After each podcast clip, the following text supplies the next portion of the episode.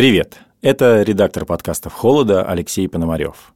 И кажется, становится уже хорошей традицией, что мы делимся с вами подкастами, которые записали наши друзья. Кажется, в этой традиции одни плюсы, потому что это действительно мощные и захватывающие истории. Сегодня это первый эпизод проекта «Сестры», который сделали Соня Гройсман и Оля Чуракова, создательницы подкаста «Привет, ты иноагент». Сестры – это исследование о семьях россиян, которые ушли воевать против Украины. И эти истории рассказаны женщинами, россиянками от первого лица. В этом эпизоде вы услышите историю Саши. Саша большая поклонница подкастов и в какой-то момент написала Соне Гройсман сообщение, где рассказала, что ее брат внезапно пропал. Впрочем, пусть лучше Соня сама рассказывает эту историю. А остальные эпизоды подкаста «Сестры», спин подкаста «Привет, ты иноагент» можно найти по ссылкам в описании. Настоящий материал, информация произведен и распространен иностранными агентами Гройсман Софьей Романовной и Чураковой Ольгой Владимировной, либо касается деятельности Гройсман Софьи Романовны и Чураковой Ольги Владимировны. Несколько месяцев назад мне в Телеграм написала слушательница нашего подкаста. Это было огромное сообщение-исповедь, и сейчас я прочитаю вам его сокращениями. Соня, привет. Это супер странное сообщение, но я уже несколько месяцев думаю его написать и отпустить. Возможно, это будет полезно для вашего подкаста. Мой родной брат в июле ушел на войну. Ушел молча, он не предупредил ни маму, ни меня, ни 99% своих друзей. Мы узнали о том, что он ушел воевать через две недели после. Мама выпытала у одного из его друзей – она заподозрила неладное, потому что он перестал отвечать на звонки и сообщения. У нас было и есть очень мало информации, одни предположения, где он, как он. И это, конечно, ад. Причем у каждой из нас свой. У мамы ее первенец в опасности, ему может быть плохо. Маме очень жаль его. Мой ад состоит из страха за брата, но при этом непонимания, как вообще мириться с этим фактом. Как члену семьи мне очень больно. Но как отдельной, взрослой, самостоятельной части мне стыдно, больно и горько из-за того, что мой близкий добровольно стал участником этой отвратительной войны. Я очень надеюсь, что он жив. Но я считаю его мудаком и подлецом. Я очень надеюсь, что он никого не убил и не участвует в мародерствах. Но что он там делает? Какие приказы выполняет? Каким он придет? Что случится после этого? И как мне взаимодействовать с ним? Спустя какое-то время мы созвонились со слушательницей, давайте назовем ее Саша, в первый раз. Из того разговора и родился этот сезон. Начиная работать над ним, мы с Олей предчувствовали, что в историях, которые мы нашли, не может и не должно быть хэппи-энда. Но того, как все повернется, не могли представить даже мы, журналистки, которые давно занимаются такими темами.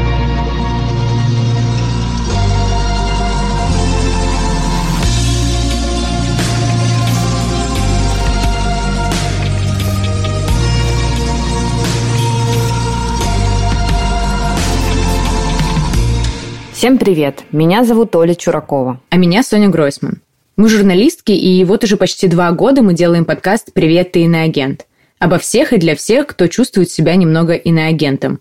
Это наш четвертый специальный сезон, который мы решили назвать «Сестры». «Сестры» — это подкаст о семьях россиян, которые ушли на войну, и о том, что ждало их близких, и что вскоре ждет все наше общество после их возвращения.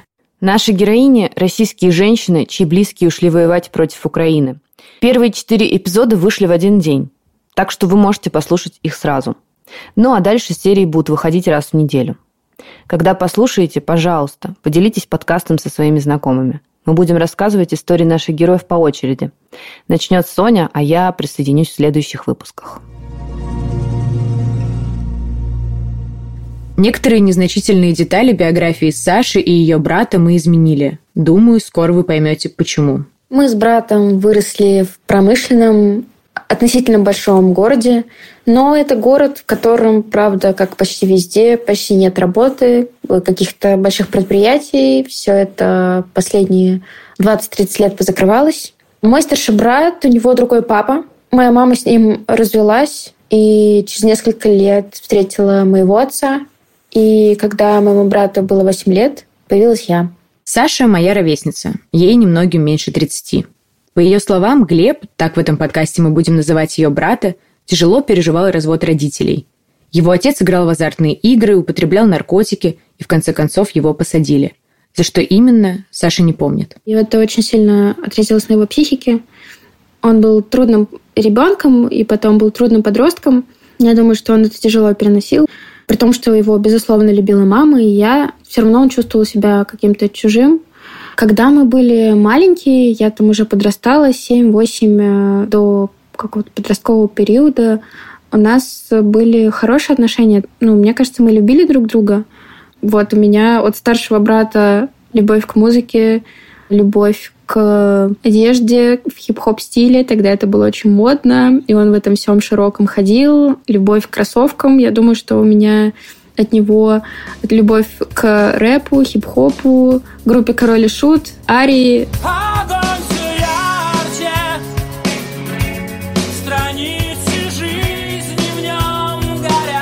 Вот какие-то такие вещи абсолютно ностальгические. Чем взрослее мы становились, тем сложнее становились наши отношения.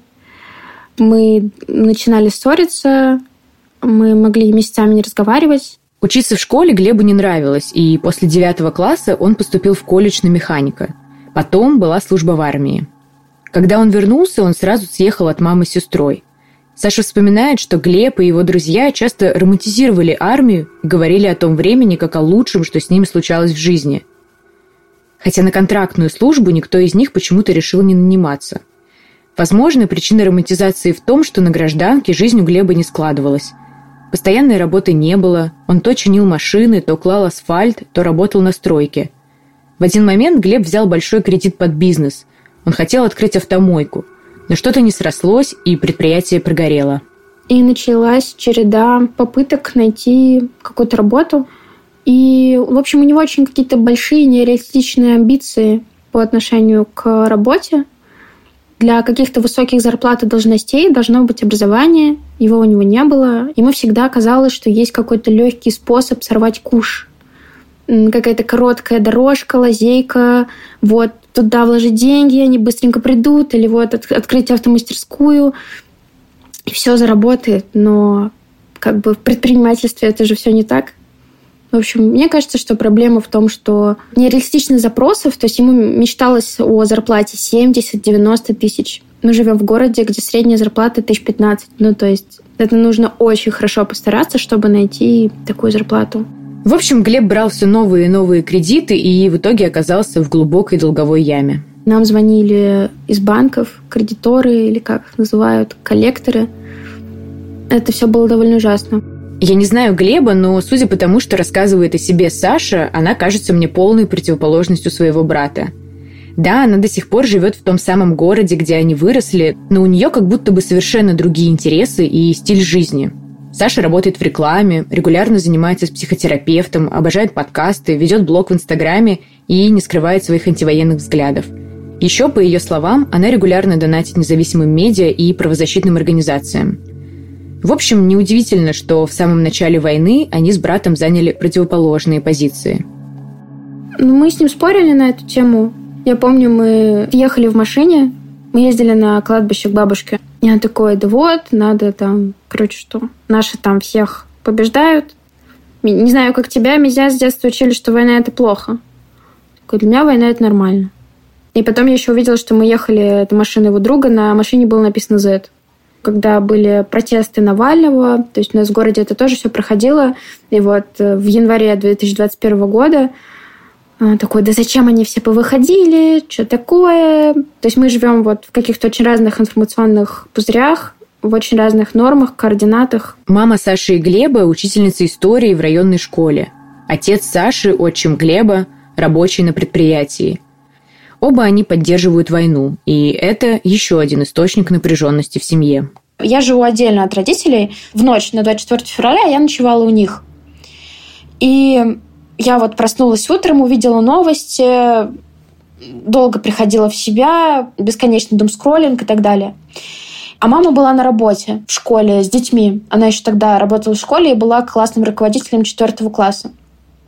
И я вот эти полдня очень переживала за маму, в том числе и потому, что я думала, господи, а как же она объяснит детям, что Россия начала войну? Потому что всю жизнь я слышала в первую очередь от нее, что война это то, что не должно повториться что человеческая жизнь, она бесценна, что наши ветераны — это великие люди, потому что они отдавали жизни и все на свете для того, чтобы у нас было мирное небо над головой. Но когда она пришла домой после уроков, во-первых, она даже не знала, что началась война. А во-вторых, когда я ей об этом сказала, я не помню ее слова, но по моим ощущениям, это абсолютно вписалось в ее картинку мира. Но вот они с папой, они смотрят телевизор. И это те люди, те самые, которые провластные, которые считают, что Путин хороший, просто плохое окружение, при том, что они прекрасно знают про коррупцию, про вбросы на выборах всех мастей. Она сама, как учитель, довольно часто была на выборах, и она сама участвовала во вбросах, к сожалению. Уф. Здравствуйте, да. Я наблюдателем была. Я не сразу поняла, зачем меня позвали наблюдателем. Потом я поняла и такая, но я ничего никуда не писала, если честно. Я видела, как вбрасываются в урны бюллетени Единой России. Тогда я просто была вообще в ахере. Она ничего не объясняла. Такая, посидишь? Хорошо, посижу. Посидела, посмотрела. И даже несмотря на все это, Саша не верила, что ее мама может поддержать войну. Для меня было огромным шоком предательством вот эта ее позиция. Я просто поняла, что это человек, который зомбировал сам себя через телевизор и через вот это... Ну, в учебниках, она же преподаватель истории, она по учебникам преподает, которые пишут и переписывают многократно. И вот в наших учебниках все же правители, они же идеальные. Петр Первый, Екатерина, Елизавета и так далее. Я как себе объясняю, что моя мама стала носителем мифа. И Владимир Путин – это продолжатель Петра, это продолжатель Екатерины. То есть он не может быть неправ. Это такой же великий человек. И поэтому специальная военная операция – это норма. Вот так. В общем, в какой-то момент Саша договорилась с родителями, что в их семье тема российской политики табу. Они сошлись на том, что семья важнее, и пусть каждый остается при своем мнении. Мы просто стараемся избегать этих тем. Так было тогда, и так есть и сейчас, но сейчас это, конечно, стало сложнее. И вот однажды, в июле 22 года, Глеб сообщил, что уезжает в некую командировку и почти сразу перестал выходить на связь. В июле, в августе, в сентябре, в октябре, ноябре, декабре. Где-то до середины декабря мы не знали о нем ничего. Мама ходила в военкомат в сентябре. Ей сказали только то, что он не мертв и не пропал без вести, и что он не на государственной службе. То есть он не доброволец и не на контракте. И так мы начали понимать, что, возможно, он в ЧВК.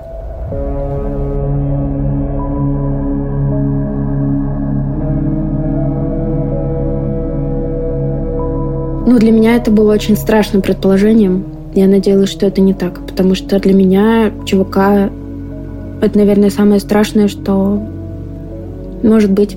А как тебе кажется, а для мамы это как было?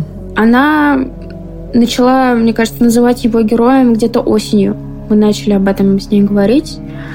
И, ну, в ее голове он продолжает делать тех ветеранов, которые воевали в 45 году. А в твоей голове это как работает? Это было очень тяжело. Сначала включается сестринское, страх, это огромное количество боли, какое-то ощущение беспомощности, безнадежности. Его все пытались найти. Все, кто мог, там у папы какие-то знакомые, там какой-то одногруппник, который стал ФСБшником. У меня нет никаких таких связей. Единственное, что у меня есть, это знание о том, что существуют фонды, комитеты. Вот комитет солдатских матерей я туда написала. Ну, ничего. И вот эта немота, и вот эта тишина, и вот эта пустота на теме война и брат, где он? Он механик или он человек, который с автоматом ходит убивать других людей? Он э, в ЧВК или не в ЧВК? Он вагнеровец или нет? Это, ну вот, когда ты живешь вот в какой-то такой абстракции. Даже если честно, сложно себе представить, как ты знаешь, поставить себя на твое место. Скажи, а вот что ты чувствовала, пока вы его искали? Ну, бывали очень разные дни. Бывали дни, когда очень кроет эмоциями, когда приходит ностальгия, ты вспоминаешь, как вы вместе там что-то слушали, о чем-то общались, или когда вы цитируете касту, песни «Ревность». Слышал, что одежда какая-то там, фирма, еще кулинария в кафе, ничего, молодчина, значит, есть слова, значит, есть порядок в голове. Вы что сидите ржете, и мама такая, что вообще происходит? Вот это вспоминалось Или когда ты видишь на остановке человека, который со спины очень сильно похож на твоего старшего брата, и ты понимаешь головой, что это не он. Но ты подходишь к этому человеку со спины, и ты его обходишь, и у тебя замирает сердце. И когда ты видишь, что это все-таки другое лицо, все равно все шаги, которые ты проходил, подходя к нему со спины, ты понимал, что это не может быть твой брат. Но ты не можешь не идти, ты, у тебя сердце не может не замирать. Или как я стала бояться смотреть какие-то видео оттуда, потому что ты боишься увидеть тело. Или ты боишься увидеть его с автоматом. Ну, тело, конечно, страшнее увидеть, хотя, ну, с автоматом тоже. Что ты думала вообще он там делает? Я очень надеялась, что мой брат не занимается разбоями. Я знала, что он не будет насиловать людей или издеваться над людьми но я очень боялась того, что он будет убивать людей. И, конечно, я предполагала, что, возможно, он именно ЧВК Вагнера, но для меня это было очень страшным, когда я впервые увидела баннер у нас в городе, и там было что-то про вступление в оркестр, как они себя называют.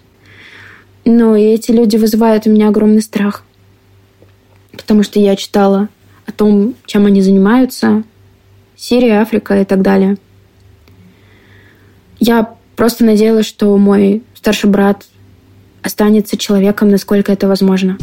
Этот разговор с Сашей состоялся в феврале 23 года. На тот момент ЧВК «Вагнер» была одной из главных действующих сил в войне с Украиной, несмотря на то, что частные военные компании в России всегда были вне закона. Ее создатель и главное лицо – близкий к Владимиру Путину петербургский бизнесмен Евгений Пригожин. Как мы сегодня знаем, его ждала удивительная судьба – Впервые наемники участвовали в боевых действиях на территории Украины еще в 2014 году.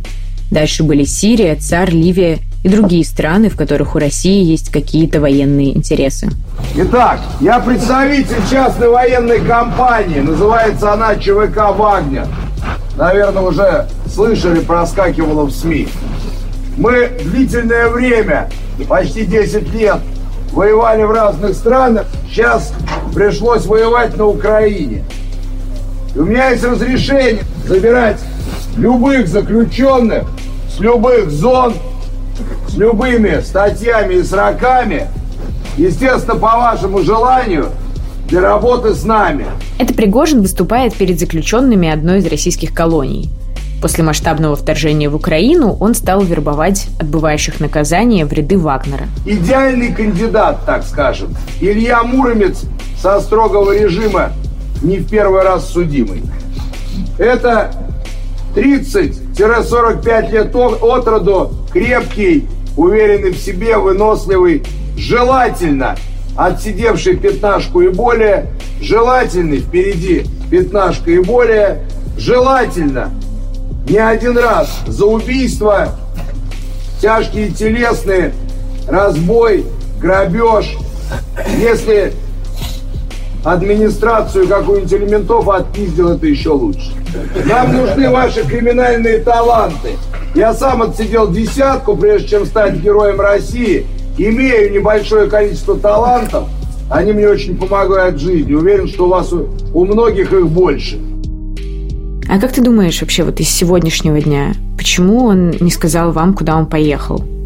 Я объясняю себе тем, что, наверное, ему было стыдно вот так уходить.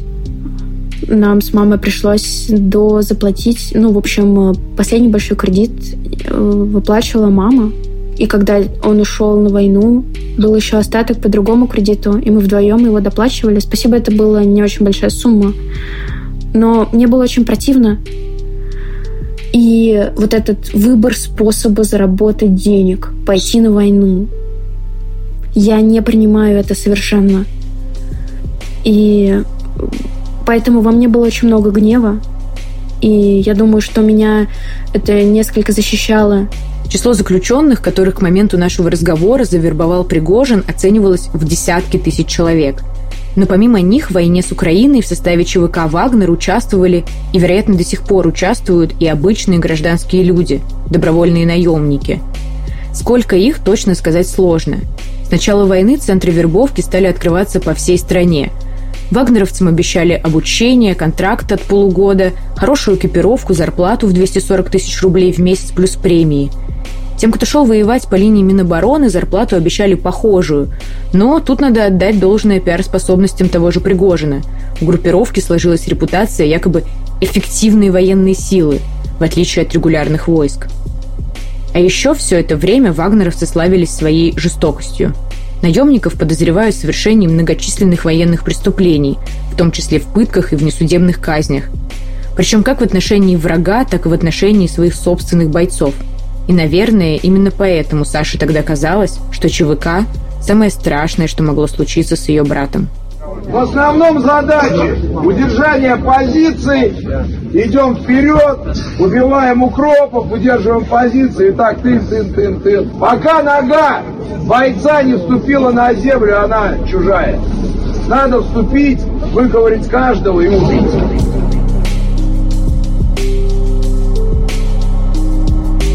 За три дня до нашего разговора Саше позвонили с незнакомого номера. Чудо, что я взяла. И я услышала его голос, и я была в шоке. Ну, конечно, я спросила самое главное, что ты жив, ты здоров, и когда ты придешь, и насколько ты придешь. Вы уже виделись? Да, мы виделись. Что в итоге выяснилось? Выяснилось, что вагнеровец.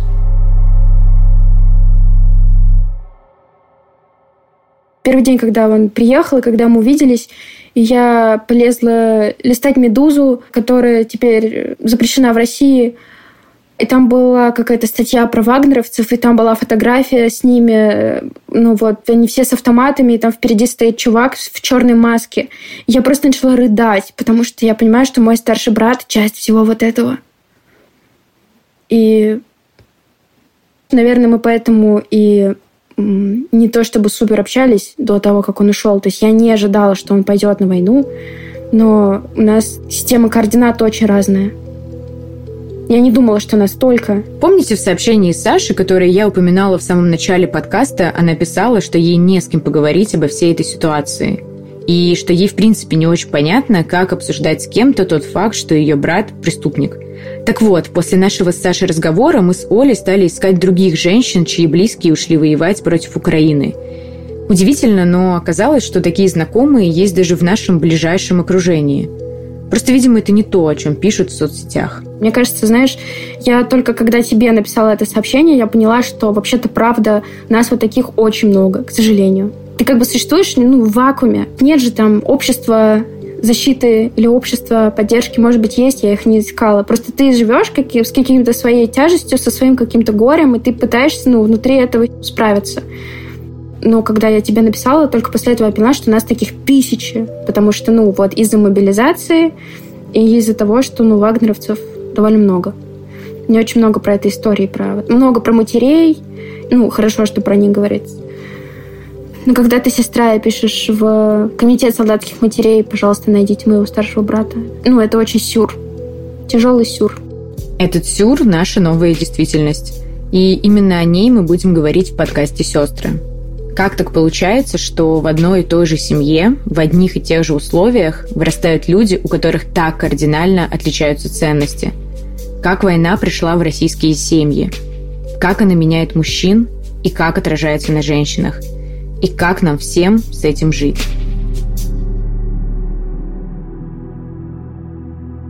Чтобы ответить на эти вопросы, мы решили понаблюдать за несколькими семьями в течение нескольких месяцев – как я уже говорила, мы начали делать этот подкаст еще в феврале 23 года. Именно тогда я получила то самое сообщение от Саши, с которого начинается выпуск. Война к тому моменту шла уже целый год. Выпускаем этот подкаст в октябре 23-го, спустя больше, чем полгода после начала исследования и через год после объявления мобилизации. С войны уже вернулись десятки тысяч мужчин, и мы смогли зафиксировать первые последствия – Спустя несколько дней после возвращения Глеба они с Сашей встретились. Она решила записать их первый разговор и передать нам.